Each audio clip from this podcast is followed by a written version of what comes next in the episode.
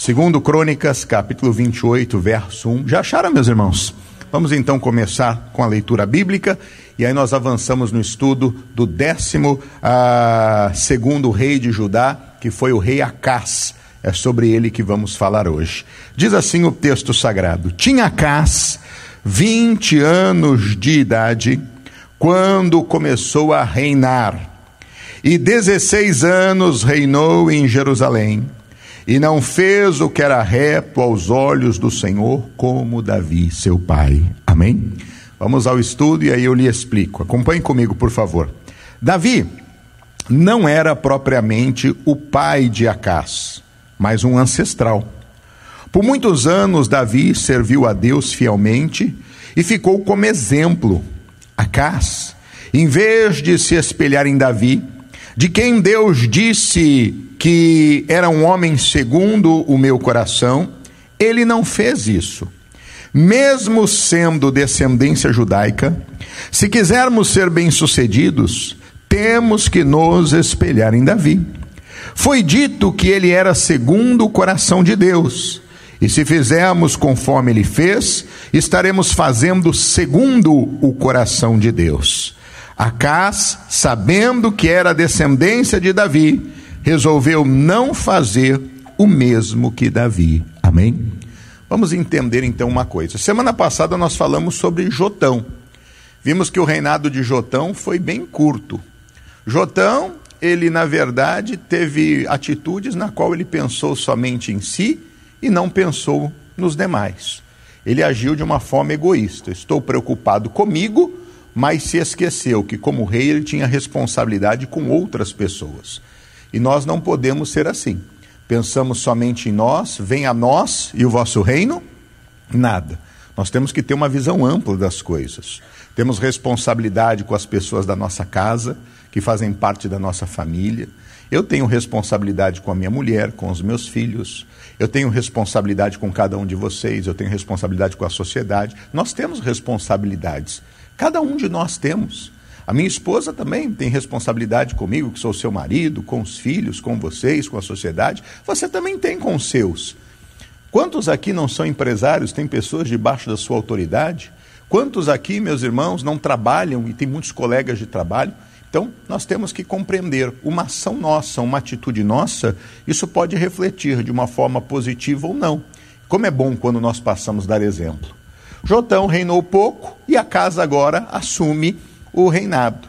Só que veja, a referência na qual a castinha não era o seu pai que o antecedeu no trono, mas a referência na qual deveria ser era a de Davi, que é um homem segundo o coração de Deus.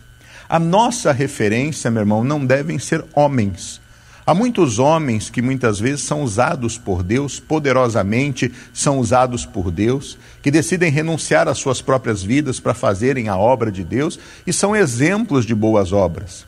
Mas mesmo assim, é necessário que o nosso exemplo seja Cristo. O apóstolo Paulo, ele diz assim, ó, sede meus imitadores como eu sou de Cristo. Ele não está mandando imitar ele como apóstolo, grande apóstolo Paulo. Ele está dizendo, da mesma forma que eu busco imitar a Cristo, é isso que vocês também devem fazer: buscar imitar a Cristo, seguir o exemplo dele. Então, a referência de um rei que é agradável a Deus sempre foi Davi. A referência de um rei que sempre agiu segundo a determinação de Deus foi Davi. Já Acás, ele não teve este cuidado de seguir o bom exemplo. E isso eu e você temos que aprender.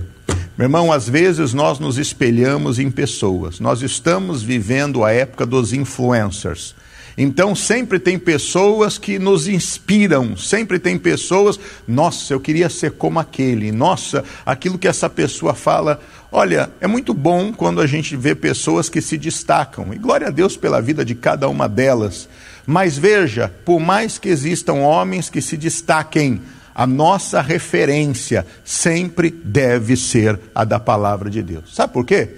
Porque homens muitas vezes falham.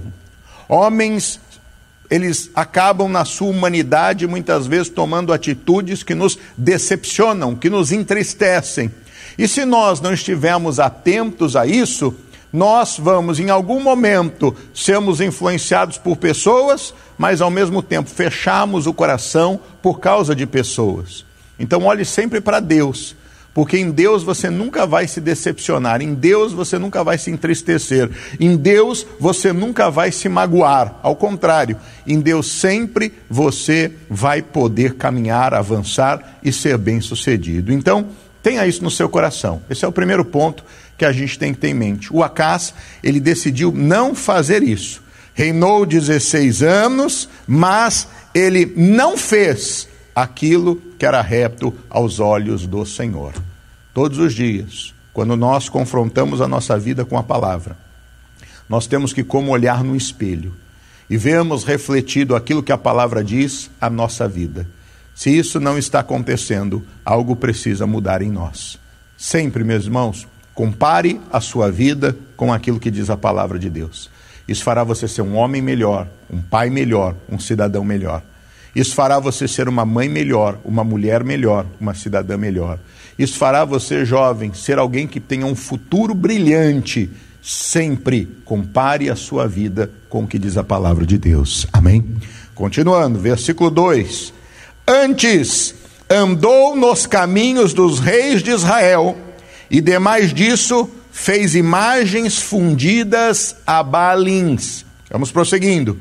Então Acás, ao invés de pegar o bom exemplo, pegou o mau exemplo.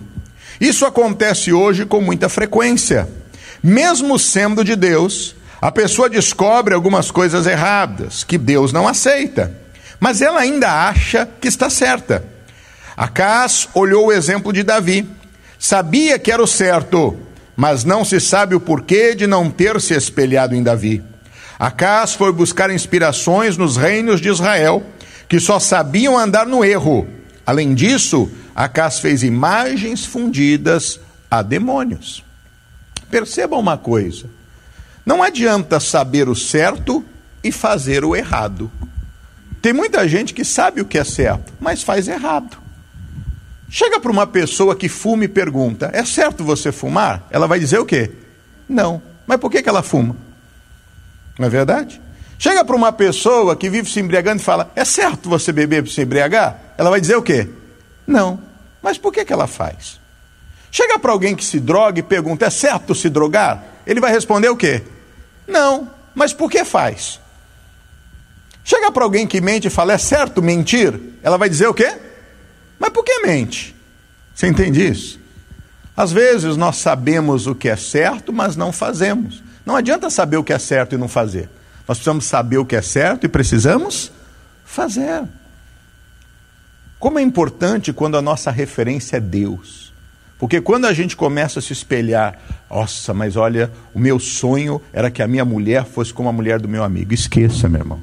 O seu sonho é você viver com a mulher que Deus lhe deu ela é o padrão. E se não está bom, vai diante de Deus e clama ao Senhor: Deus, muda ela, transforma ela. Nossa, ai, como eu queria que o meu marido fosse igual ao meu pai. Não, seu pai é o seu pai. O seu marido é o seu marido. Ore, Deus, que o Senhor possa transformar o coração do meu marido, para que nesse aspecto ele possa se atentar a isso, para que nesse aspecto ele possa se atentar a isso. Deus me dá graça para que eu possa a, a, conseguir a fazer com que o meu marido entenda aquilo que para mim é importante, porque eu sei que o amor que ele tem por mim fará com que ele mude algumas atitudes e algumas ações. E isso é importante. Quantas vezes dentro de relacionamento a gente não vê inversão de valores? Aonde o homem, na qual Deus constitui para ser o cabeça do lar, que deveria administrar o lar e trazer a sua mulher como ajudadora idônea para juntos tomarem as decisões e avançarem, às vezes isso não acontece. Aí a mulher vê que às vezes o marido não faz, não assume a posição, ela toma o lugar e ela faz, porque se eu não fizer, ninguém faz. Só que aí depois ela vai se tornar infeliz porque ela não vai receber aquilo que ela, como mulher, precisa ter, aquele cuidado, porque o homem deve cuidar dela como um vaso mais frágil. Em vez de fazer o que ela deveria fazer, empurrar a ele para que ele fizesse, incentivá-lo para que ele assuma aquela posição. É melhor trabalhar de uma forma correta para que depois tudo se ajuste e todos sejam felizes e realizados, do que inverter o valor das coisas. Mas tem muita gente que inverte o valor das coisas e não se atenta. Siga o que diz a palavra de Deus. Quem fez o homem foi Deus, quem fez a mulher foi Deus, quem determinou o que cada um deve fazer no relacionamento é Deus. E se a gente deixa de seguir o exemplo de Deus para seguir exemplos humanos, nós vamos errar.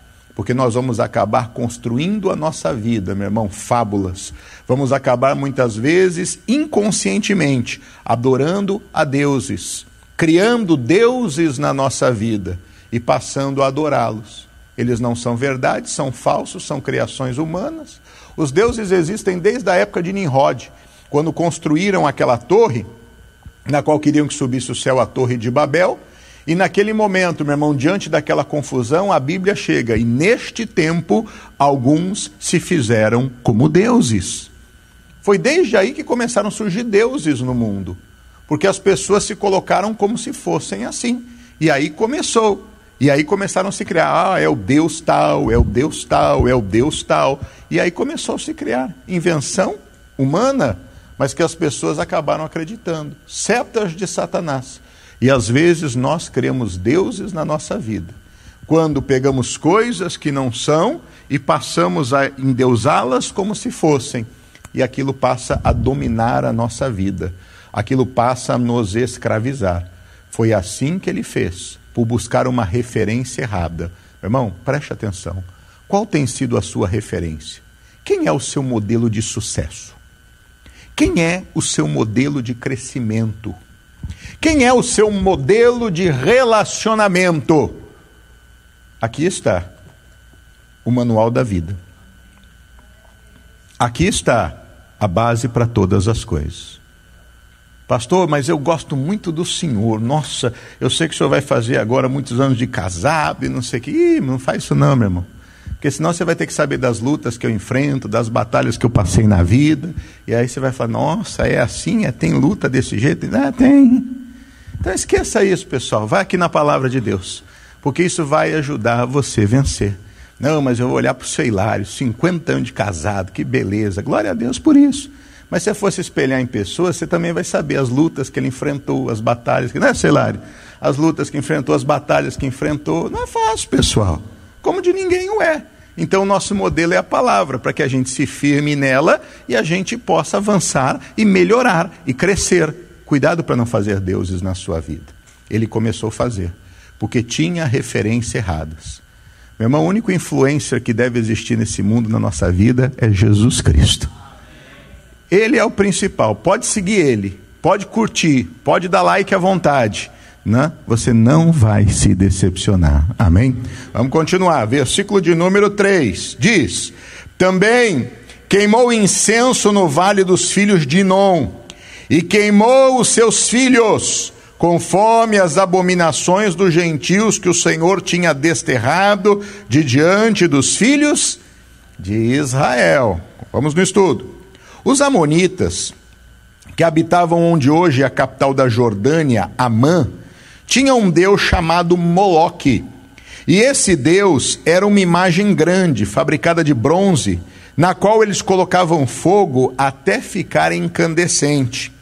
As pessoas vinham a esta imagem e vocês não imaginam que algumas faziam para mudar de sorte, para ter paz, prosperidade.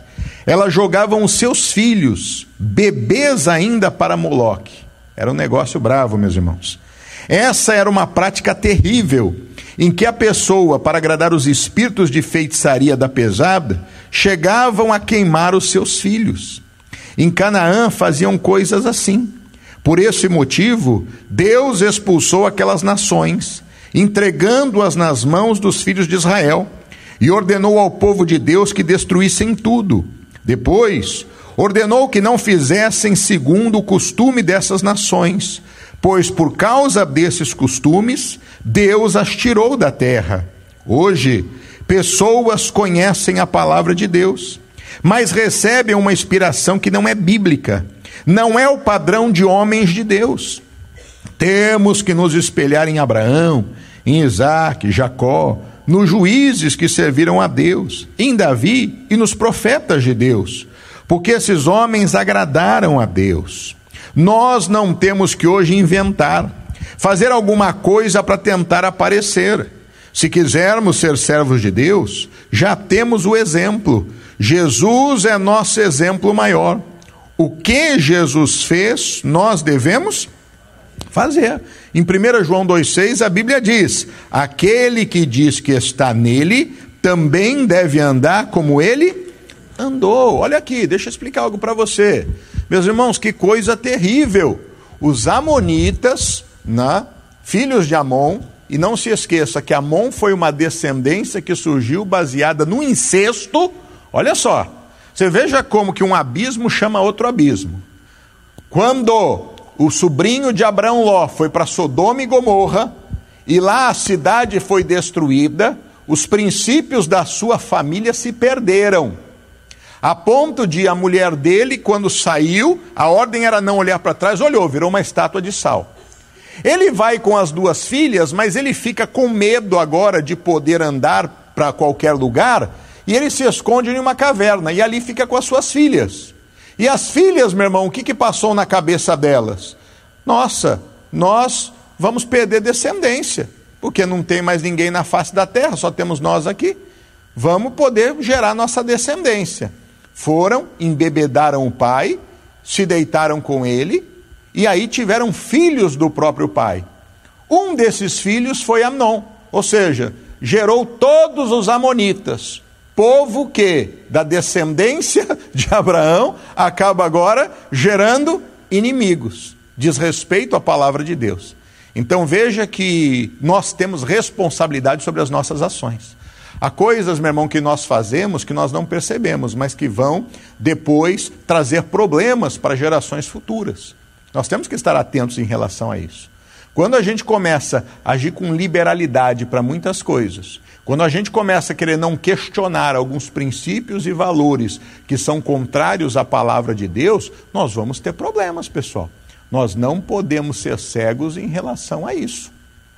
Há assuntos que às vezes a gente não quer tocar porque talvez incomode pessoas, mas precisam ser tocados para que os valores possam permanecer. Porque quando a pessoa ouviu uma vez, ela já não é mais inocente. Ela agora vai responder por aquilo na qual ela ouviu, que até então não sabia, mas agora ela já sabe. O que, que esse povo fazia? Eles criaram um deus chamado Moloque e eles ofereciam e sacrificavam crianças a Moloque. Meu irmão, não é muito diferente do que ainda nos dias de hoje, infelizmente, tem práticas e rituais de bruxaria que acontecem. Tem práticas e rituais de bruxaria que acontecem. Quantas vezes aqui mesmo em Massachusetts você já não ouviu histórias em que em período aí de dia de bruxas, essas coisas, somem criancinhas por aí? Eu me lembro uma vez que eu fui fazer, meus irmãos, eu fui até um terreiro de macumba. Uma mulher, ela me ouviu fazer programa no rádio.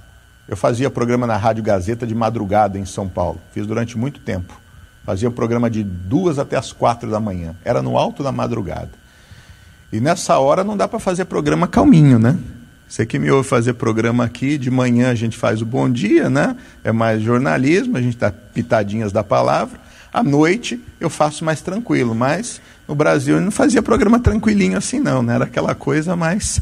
Né? Você visse, talvez você fazia, é o pastor Glauber, né? Você até assustaria. Mas no meio da madrugada tinha que ser uma coisa só naquele batidão, né, pessoal? Não tinha jeito. E é aquele trabalho de desafiando espírito, desafiando entidade, aquela coisa séria. E trabalho forte de libertação. Eu me lembro que num culto, eu estava fazendo um desafio desse de fé, e uma mulher, a mãe de santo, ela foi à igreja, lá na nossa sede em São Paulo. Ela foi à igreja.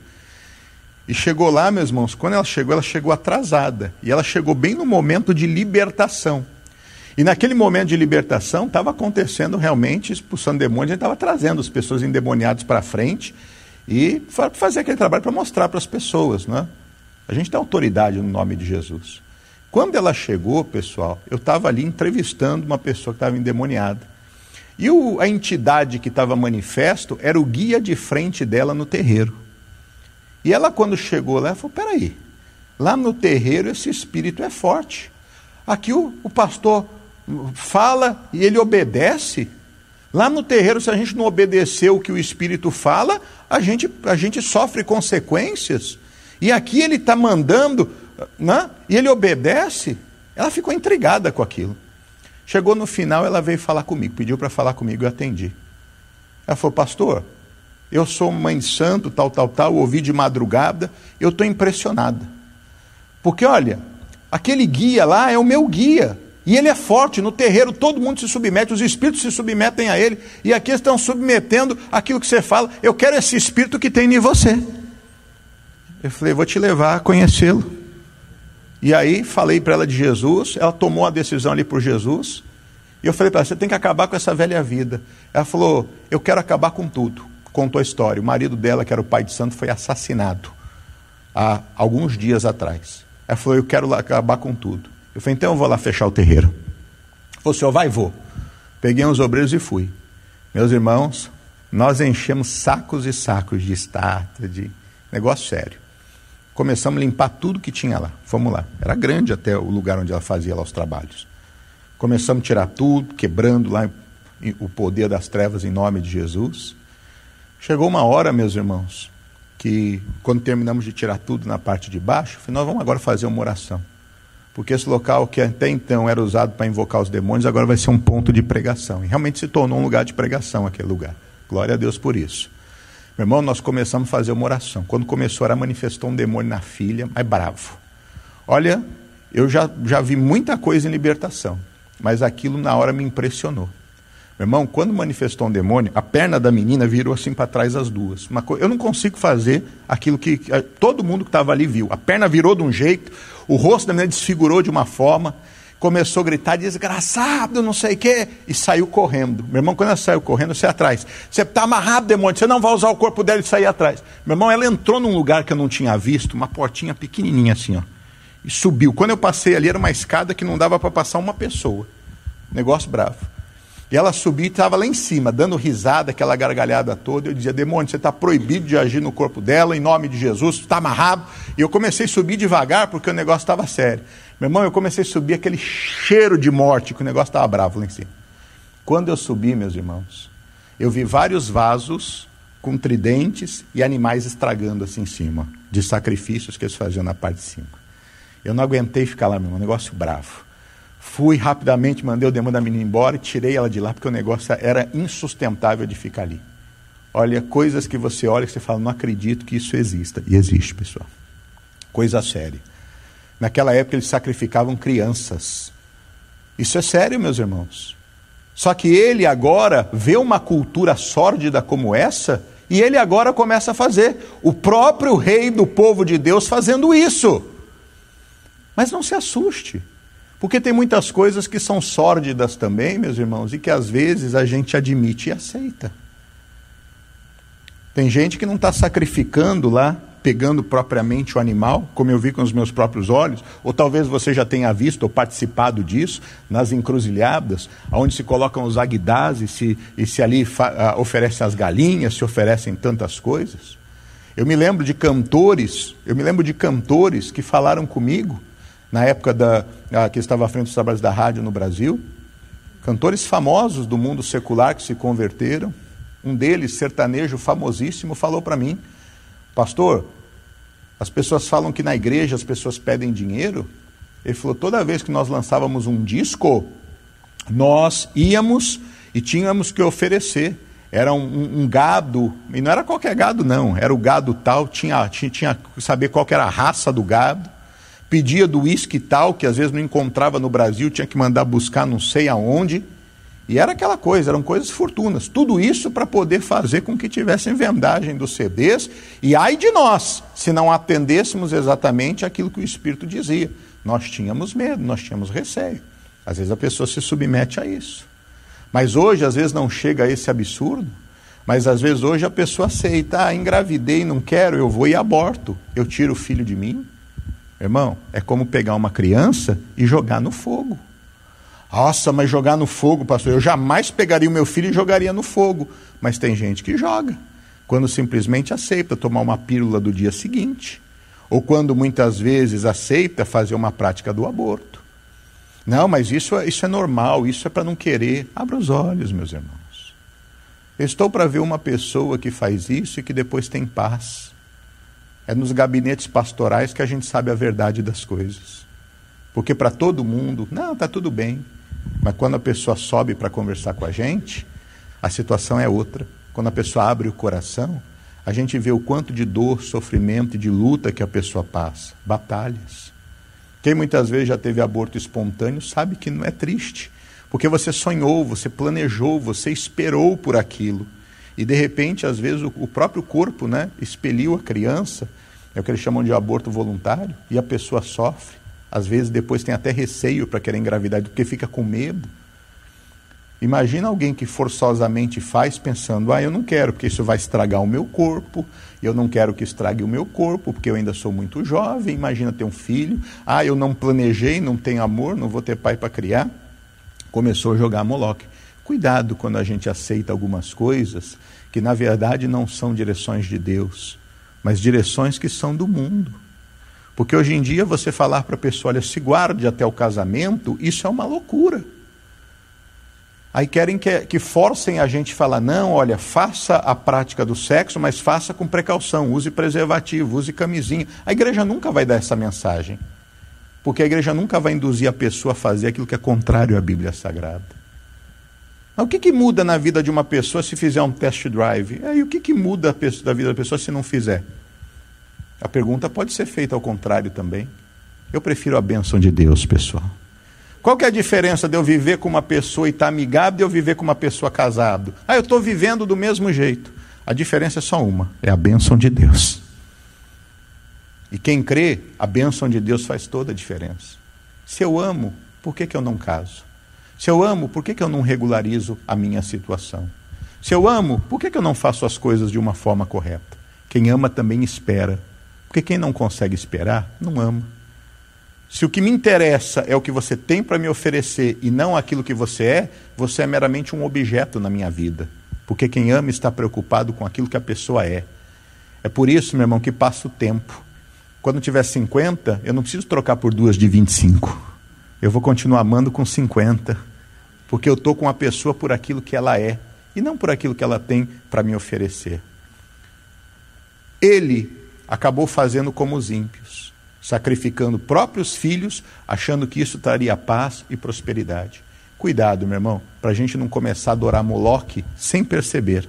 A nossa referência precisa ser Deus. A nossa referência precisa ser a palavra. Não seja como pessoas deste mundo. Você é diferente. Você é de Deus. Enquanto muitos hoje, talvez pelo calor, não quiseram estar aqui, você decidiu antes de fazer qualquer atividade: eu vou buscar o meu Deus, porque eu quero ouvir do Senhor, eu quero me alimentar. Depois eu faço outras coisas e eu sei que eu vou ter tempo para fazê-las. E vai, porque esse Deus ele é bom. Guarde isso no coração. Como é que Jesus andou e que é a forma que nós devemos andar? Atos 10, 38 diz assim: Como Deus ungiu a Jesus de Nazaré com o Espírito Santo e com virtude, o qual andou fazendo bem e curando a todos os oprimidos do diabo, porque Deus era com ele. Nunca Jesus condenou, nunca Jesus falou mal de ninguém, nunca Jesus apoiou o erro. O Senhor Jesus sempre agiu de acordo com a palavra de Deus e por isso ele venceu o diabo. Que eu e você venhamos a agir conforme diz a palavra do nosso Deus. Porque se assim fizermos, nós teremos autoridade para enfrentar toda a obra do inferno e fazendo, Deus vai nos abençoar. Ontem, meu irmão, eu passei por uma experiência e eu até compartilhei com duas pessoas. Ontem eu fui em um restaurante almoçar. Né? Eu estava devendo uma visita nesse restaurante. Os proprietários, inclusive, até frequentam a nossa igreja aqui há bastante tempo. Nós anunciamos eles na rádio também. E eu fiquei de poder ir lá e fazia tempo, e eu não ia. Né? E ontem eu fui lá para poder, pra poder a, ah, almoçar. E quando eu cheguei, como a cidade é uma cidade turística, né? período de verão, sempre tem muito movimento. E aí eu peguei e dei uma volta e não achava lugar para estacionar. Dei a segunda volta, não achava lugar para estacionar. E já pensando assim, né, vamos parar mais longe, Nessa hora, quando você vai num lugar não tem, você fala, vou embora, né? não vou nem ficar aqui. E aquela coisa toda. E aí, na hora, eu lembrei, a gente tem que usar o poder de Deus até para as pequenas coisas. Aí eu peguei, parei, estava bem parado na frente do restaurante, parei assim, olhando para o lado. Aí eu falei assim: Senhor Jesus, eu te peço, abre um lugar aqui para que a gente possa parar e ter esse tempo de família. Eu te peço em nome de Jesus. Foi eu pedir, entrou uma pessoa num carro e saiu assim, ó, bem na minha frente. Aí eu fui, parei assim, eu olhei para minha família e falei assim: Olha, a Bíblia diz: Até agora nada pedistes em meu nome. Pedis e recebereis para que a vossa alegria seja completa. Meu irmão, às vezes nas pequenas coisas, às vezes a gente se chateia, nossa, poxa, vim aqui, então não consigo um lugar para estacionar, vou embora. Use o poder de Deus não só nas grandes coisas, use o poder de Deus até nas coisas simples. Porque esse Deus que pode todas as coisas, ele pode também nas pequenas. Foi uma coisa que parecia tão simples, Aí ontem eu encontrei pessoas né, conhecidas que ouvem na rádio, estavam lá, famílias de brasileiros também ouviram o anúncio foram lá. E aí, ô oh, pastor, o senhor está aqui? Tô. Eu disse para elas: olha, deixa eu contar um testemunho para vocês. Um deles falou assim: ó, quase que eu vim embora, porque a gente rodou, eu parei o carro há 10 minutos andando daqui. E eu disse: deixa eu te contar um testemunho. Contei para ele o testemunho. Ele falou: sério? Eu falei: usa o poder de Deus. Porque é desse jeito, pessoal. Vamos seguir o exemplo de Jesus. E quando a gente segue, a gente vai ver que muitas coisas que às vezes a gente está reclamando, murmurando na vida, em Deus nós poderíamos ter vitória. Não seja como qualquer pessoa, porque você não é qualquer pessoa. Você é alguém que conhece a Deus, conhece a palavra, tem sido ensinado nela. Caminhe, meu irmão, colocando essa palavra em ação. Você vai ver como Deus é bom e como Deus ele trabalha. E ele te surpreende, porque esse Deus é maravilhoso. Continuando. Nas mãos do inimigo, versos 4, 5 e 6 de Crônicas 28. Vamos ler. Também sacrificou e queimou incenso nos altos e nos outeiros, como também debaixo de toda árvore verde. Pelo que o Senhor seu Deus o entregou nas mãos dos reis dos sírios, os quais o feriram e levaram dele em cativeiro uma grande multidão de presos e trouxeram a Damasco. Também foi entregue nas mãos do rei de Israel, o qual o feriu com grande ferida, porque Peca, filho de Remalias, matou num dia em Judá cento e vinte mil, todos homens belicosos, porquanto deixaram o Senhor, o Deus de seus pais. Vamos no estudo. Esse cidadão Acás começa a reinar e esquece tudo. Um ancestral dele que pagou um preço terrível Sofreu tremendamente, porque rejeitou a Deus. Agora Acás faz a mesma coisa, chegando a queimar os seus filhos.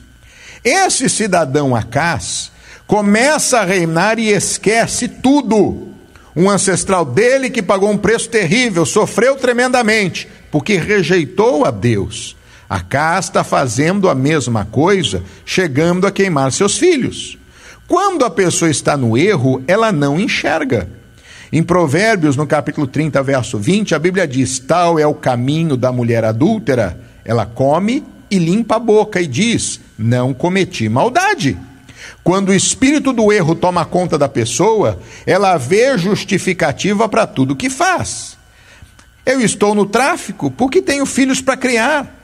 Eu estou me prostituindo, sendo garoto ou garota de programa, porque a vida é dura. Isso tudo é história fiada, meus irmãos. Na verdade, a pessoa é má está tomada pelo espírito da prostituição. Muitas pessoas estão em situações financeiras piores e, no entanto, são padrão de retidão. Andam de cabeça erguida e não fazem o errado. Veio o reino da Síria, veio outro reino, e em um só dia Peca matou todos esses homens peritos em guerra. Mesmo assim, Acas não abriu os olhos. Há quem viva se acidentando e ache isso normal, porque acontece com todo mundo. O filho morre, a mulher morre, o marido morre, e a pessoa não abre os olhos nem assume que está errada. Deus diz no Salmo 46:1: Deus é o nosso refúgio e fortaleza, socorro bem presente na angústia. No Salmo 91:10 está escrito: Nem o mal te sucederá, nem praga alguma chegará à tua tenda. O que deve fazer a pessoa que realmente tem um pouco de temor de Deus no coração? Ela deve parar e dizer: Eu não vou agir mal, vou agir exatamente como diz a palavra de Deus. O Espírito Santo fala e a pessoa vai fechando os ouvidos, até a vida não ter mais sentido nenhum. Mesmo assim, ela continua fazendo as coisas erradas. Acás continuou no erro. Meu irmão, olha que situação.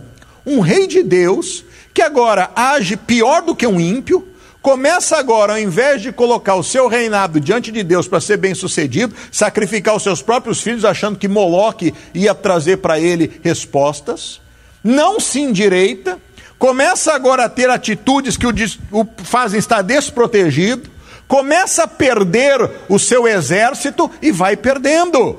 Quantas vezes na vida as pessoas vão tendo perda? Não conseguem uma coisa, não conseguem outra, não conseguem outra, nada está dando certo o que está fazendo, os planos todos vão estar dando errado e a pessoa não abre os olhos. Pode até Deus em pessoa falar com ela que ela não vai acreditar. Fecha-se de uma forma que não consegue entender. Meu irmão, quando as coisas não estão dando certo na nossa vida, nós temos que abrir os nossos olhos. Por que, que eu não consigo essa oportunidade? Por que, que essa porta não se abre na minha vida? Por que aquilo que eu estou projetando não acontece? Por que aquilo que eu estou pedindo a Deus não está acontecendo? Será que Deus é ruim, meus irmãos? Será que é Deus que não está querendo fazer as coisas na nossa vida? Ou nós que, na verdade, estamos totalmente longe daquilo que Deus está falando a nós? Não adianta. A palavra de Deus me dá vitória. Ela diz: nenhum mal me sucederá, praga alguma chegará a minha tenda. Por que, que o mal está chegando na minha tenda? Por que, que Satanás está conseguindo ter livre acesso na vida das pessoas que eu amo?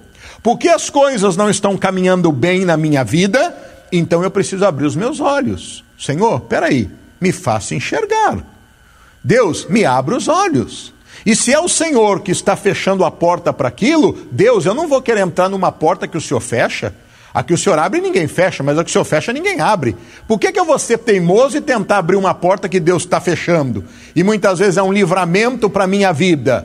Tem gente que é cabeça dura, pessoal. Tem gente que já quebrou a cara uma vez e está quebrando de novo. E não se dá conta. Tudo isso por quê? Porque está tomada pelo seu próprio eu. Não faça deuses na sua vida. Não seja uma pessoa teimosa. Respeite aquilo que diz a palavra de Deus. Não ache que agindo fora da palavra você vai ter sucesso. Não vai, meus irmãos. Agindo fora da palavra, o que você vai acabar galgando na sua vida é dor, tristeza, sofrimento. Tem muita gente que não era para estar tá enfrentando lutas na vida como enfrenta. Está enfrentando por causa da teimosia, porque não se rende a Deus. Prefere continuar insistindo no erro prefere continuar insistindo em questões. Ah, mas são os meus sentimentos, é o meu coração. Deus entende. Deus não entende aquilo que é fora da palavra dele. Deus só entende aquilo que a palavra dele diz. Não adianta. Você quer crescer, quer progredir, quer prosperar? Seja fiel. Essa é a base do crescimento sólido, meus irmãos. Se não houver fidelidade, por mais sábio que você seja, por mais habilidoso que você seja, a Bíblia diz: você vai ganhar e vai colocar num saquetel furado. Porque aí o devorador vai continuar tendo acesso. Mas comece construindo uma base sólida. Quem constrói casa sabe disso. Se construir em terra arenosa, você pode até construir, mas vai vir o vento, a tempestade, vai ruir. Olha só aquele edifício lá em Miami Beach que caiu. Que coisa triste, né, pessoal? Quanta gente que morreu. Ou seja, em algum momento algo ali faltou. Em algum momento algo ali deixou de ser feito, porque não é normal acontecer uma coisa como essa. Mas olha que situação. Na vida a mesma coisa. Às vezes, pessoal, a gente está de pé, só que não tem alicerce. Uma hora vai vir a batalha, vai desmoronar tudo. Não seja cabeça dura. Não feche a cara quando Deus fala com você. Ao contrário, ouça, renuncie-se a você mesmo, renuncie os seus próprios sentimentos, renuncie às suas próprias vontades, porque vale a pena se render a Deus. Saiba, Ele sempre vai ter o melhor para você. Não era o pensamento de Acas talvez não seja o pensamento de muitos. Eu espero que eu e você não tenhamos essa dureza no coração. Continuando, versículo de número 9. E estava ali um profeta do Senhor, cujo nome era Obed, o qual saiu ao encontro do exército que vinha para Samaria, e lhe disse: Eis que irando-se o Senhor, Deus de vossos pais contra Judá, os entregou nas vossas mãos, e vós os matastes como uma raiva tal que chegou até os céus. Vamos continuar no estudo. Agora, estamos falando daqueles que haviam levado as pessoas escravas. Quer dizer, Deus ainda manda um profeta ajudá-los, mas mesmo assim, eles não abriram os olhos. Veja que situação. Os inimigos estavam fazendo maldade contra os prisioneiros. Os homens de Judá estavam todos nus e famintos. Então esse profeta dá uma palavra séria contra alguns dos que estavam levando presos o povo de Judá. Por terem juízo, eles caíram na razão, ordenando que dessem comida, sapatos e vestimentas ao povo de Judá, tratando-os com dignidade. Depois eles os devolveram para Judá. Irmão, quando a gente pode estar no momento de aflição, mas naquele momento a gente clama a Deus, Deus ele é socorro presente na hora da angústia. E aqui fica um recado para esta pessoa que às vezes está passando um momento muito difícil na vida, e hoje você ouvindo essa palavra, você diz: Deus, agora eu entendo por que, eu estou passando por isso. Me perdoa em nome de Jesus, me dá uma nova chance. Pode ter certeza, Deus vai vir ao teu encontro, Ele vai te ajudar. Agora, dê ouvidos à voz dele e permaneça firmado na voz dele, porque isso é que vai fazer a diferença na sua vida. Irmão, não há uma causa difícil para Deus, não há uma situação na qual Deus não possa reverter, e ele reverte. Ele chega a dizer que no lugar da vergonha, ele daria inclusive porção dobrada. É esse Deus na qual nós servimos, é esse Deus na qual nós cremos. Continuando, meus irmãos, versículos 16 e seguintes. Vamos à frente que temos mais coisas importantes para entender sobre a caça. Naquele tempo, o rei Acás mandou pedir aos reis da Síria que o ajudassem. Além disso, também os edomitas vieram e feriram a Judá e levaram presos em cativeiro também os filisteus deram sobre as cidades da Campina e do sul de Judá, e tomaram Bet-Semes, e Aijalon, e Gederode, Socó, e os lugares da sua jurisdição, e Timna e os lugares da sua jurisdição, e Ginzo e os lugares da sua jurisdição, e habitaram ali. Porque o Senhor humilhou a Judá por causa de Acás, rei de Israel, porque Acás desviara a Judá, que de todo se dera prevaricar contra o Senhor. E veio a ele Tiglag-Pileser, rei da Síria, porém o pôs em aperto e não o fortaleceu, porque Acás tomou uma porção da casa do Senhor e da casa do rei dos príncipes, e a deu ao rei da Síria, porém não o ajudou. E ao tempo em que este apertou, então este ainda mais transgrediu contra o Senhor, ele mesmo, o rei Acás. Olha só, vamos no estudo. Acás se une à casa de Israel. O Senhor Deus então humilha, mas ele não abre os olhos e continua prevaricando contra o Senhor. A Síria é aquele povo da região que hoje é o Iraque. Acas mandou pedir ajuda ao rei da Síria, que ao invés de ajudá-lo, apertou ainda mais. Mas esse é o espírito do erro. Acas deveria dizer ao Senhor que não estava aguentando, que pecou e errou, mas não foi dessa forma que ele agiu. Acas tornou-se um feiticeiro, já não dava ordens para já, da, já não dava ordens para fazerem trabalhos de feitiçaria. Ele mesmo fazia. Olha só, meu irmão, a queda. Primeiramente, a gente olha e aceita o erro. Agora, a gente está praticando o erro. Meu irmão, quando alguém rouba e a gente não repudia, no dia de amanhã nós que vamos fazer. Se alguém adultera e a gente não repudia, no dia de amanhã nós vamos fazer.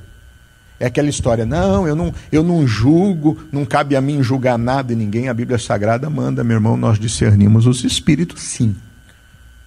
A Bíblia Sagrada nos manda discernirmos os espíritos, sim. A Bíblia Sagrada nos manda analisarmos todas as coisas, sim, e apenas retermos aquilo que for, que for bom, meu irmão. Nós não podemos ser passivos a isso. Porque à medida que eu vou concordando com algumas coisas, ah, isso não tem problema, não, isso é religiosidade, não, mas isso é. Meu irmão, não entra nessa. Não aceite no seu coração. Porque se você aceitar, uma hora, aquilo que você aceita é o que vai te derrubar. Não aceite. Não aceite o pensamento do erro, não aceite aquilo que é errado, não concorde com aquilo que é errado. Mantenha firme a sua posição em Deus para que depois aquilo não venha corromper a sua vida e corromper o seu coração. Não conviva com isso. Sabe quando alguém chega falando mal de alguém e você na hora, ah, fala, ah é? Fulano, que coisa, hein? Nossa, não sei o quê. E aí sai dali já chega para o outro. Oh, sabe o que, que eu fiquei? Oh, vou contar para você, mas não conta para ninguém, é só para você, viu? Daqui a pouco a torcida do Flamengo inteirinha está sabendo, né, pessoal? Aí não adianta. Aí daqui a pouco o negócio espalha que você não tem mais como segurar. Não tem jeito. O pior fofoqueiro não é quem ouve, não, meu irmão. Aliás, o pior fofoqueiro não é o que fala, não. O pior fofoqueiro é o que ouve. Porque aquele que é de Deus, na minha, ah, deixa eu te contar o que aconteceu com fulano, não sei o quê. Que coisa, hein? Vamos fazer uma oração por ele agora para acabar. Vamos quebrar essa ação do inferno aqui em nome de. Não, mas deixa, não, nem, nem precisa mais continuar, já entendi tudo. Dá a mão aqui para mim. Vamos fazer uma oração. Ô oh, Deus, ficamos sabendo que o fulano fez isso, mas agora entramos na tua presença, quebra isso em nome de. Acabou. Amém? Glória a Deus. Agora vamos crer e esperar o testemunho. Acabou, meu irmão. Não tem esse negócio. Não vou levar adiante. Não quero saber as minúcias da sujeira que aconteceu. Não. Eu quero, em nome de Jesus, interromper o mal nessa hora e vamos deixar a bênção de Deus avançar. Mas se você deixa aquilo entrar no coração, começa a deixar aquilo se alimentar, daqui a pouco, meu irmão, você vai achar que é normal. Daqui a pouco você vai achar que é normal. A sociedade caminha desse jeito. A sociedade caminha assim. Eu fico vendo, por exemplo, eu vejo muito os portais de notícias, por conta né, do programa que a gente faz de manhã, para poder acompanhar aquilo que os meninos, né, os jornalistas que a gente tem aqui na rádio, eles vão trazendo informação. Né? Eu sempre leio o toco da, da manchete e eles trazem ali as notícias. Então eu procuro me informar.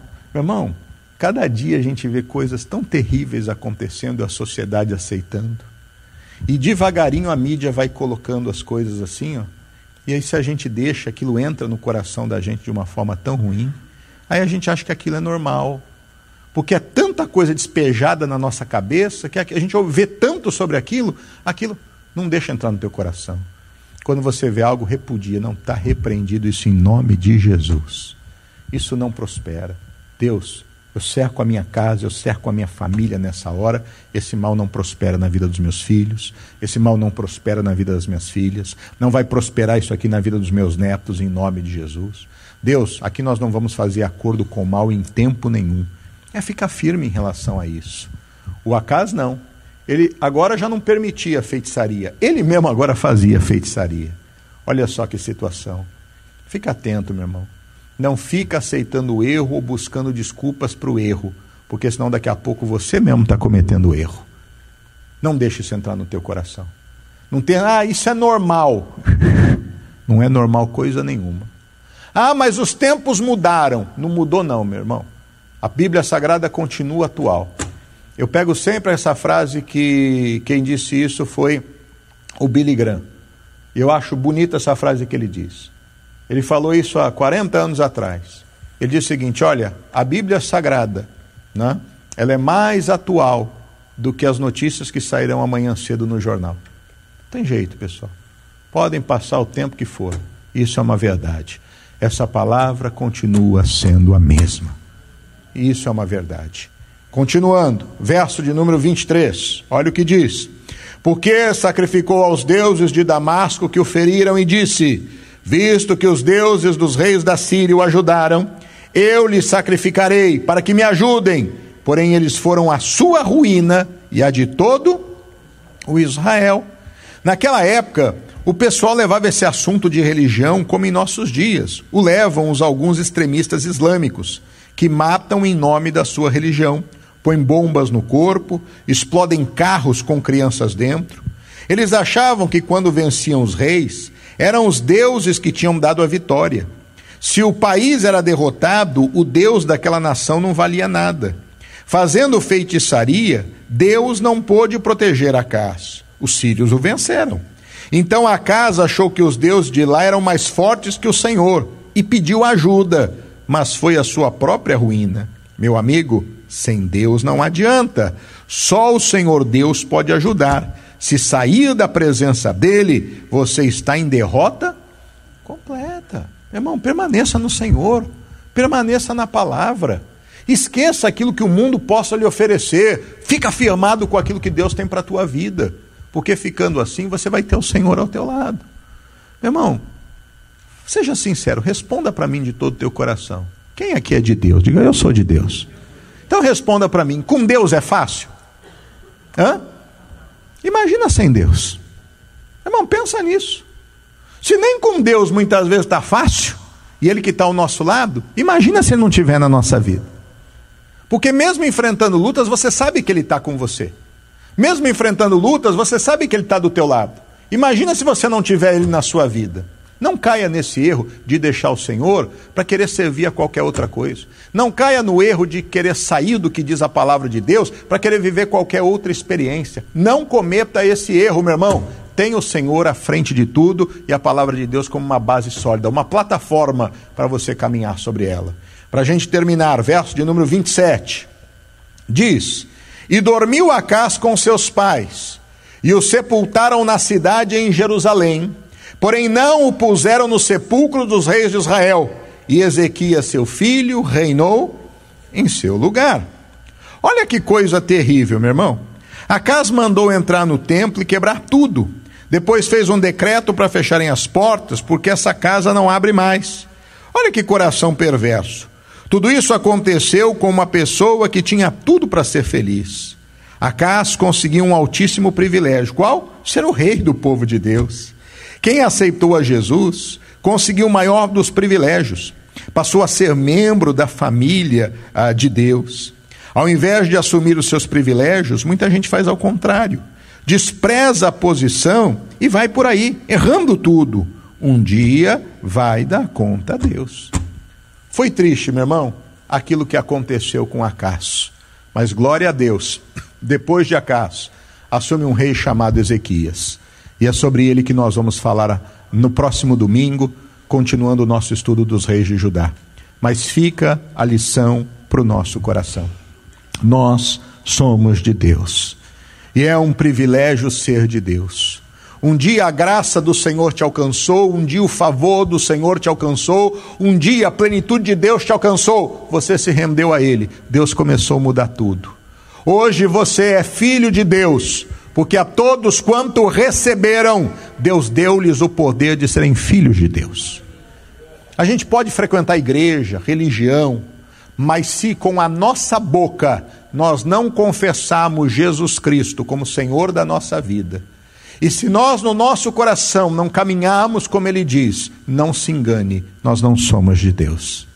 Porque é necessário, com o coração, diz a Bíblia, se crê para a justiça, mas com a boca se faz confissão para a salvação.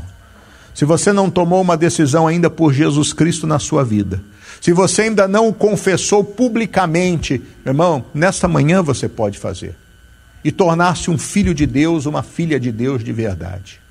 Mas passar agora a viver segundo o que diz a palavra de Deus e não mais segundo o curso que esse mundo lhe oferece. Deus nos propõe a vida. E como é bom quando a gente caminha em vida. Não seja, meu irmão, herdeiro de tudo, mas não desfrute de tudo. Não seja como aquele filho que pega os seus bens e acha que o pai está errado e faz tudo aquilo que quer fazer, mas depois acaba comendo bolota dos porcos e volta envergonhado. Isso quando volta, porque muitas vezes a vergonha impede de voltar, e aí é uma barreira muito grande. Saiba, esse Deus está de braços abertos. Mas não seja como aquele filho que permanece, mas permanece reclamando. Nossa, esse teu filho fez tudo o que fez e eu estou aqui e nunca tive um bezerro cevado para fazer festa com os meus amigos.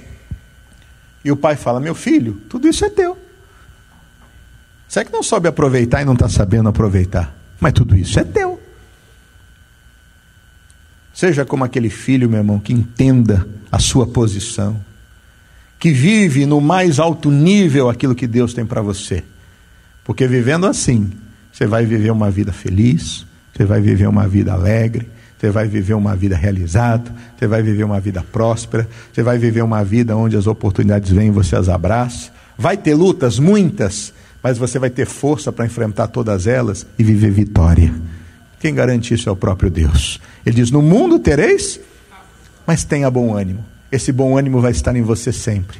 E esse bom ânimo vai dar condições de você não entregar os pontos, não se dar por vencido, mas você avançar em nome dele. Vamos ficar de pé para nós orarmos, vamos assumir isso na nossa vida. E quando, meu irmão, você vir diante do altar para receber a unção, que em nome de Jesus, que à medida que o óleo for colocado sobre a sua cabeça, que se confirme essa verdade de Deus em você em nome de Jesus. E que ao você ser ungido, que você possa receber aquela unção de firmeza, para não fazer como Acás, se corromper e se perder, mas permanecer firme, reinando em vida em nome de Jesus. Amém.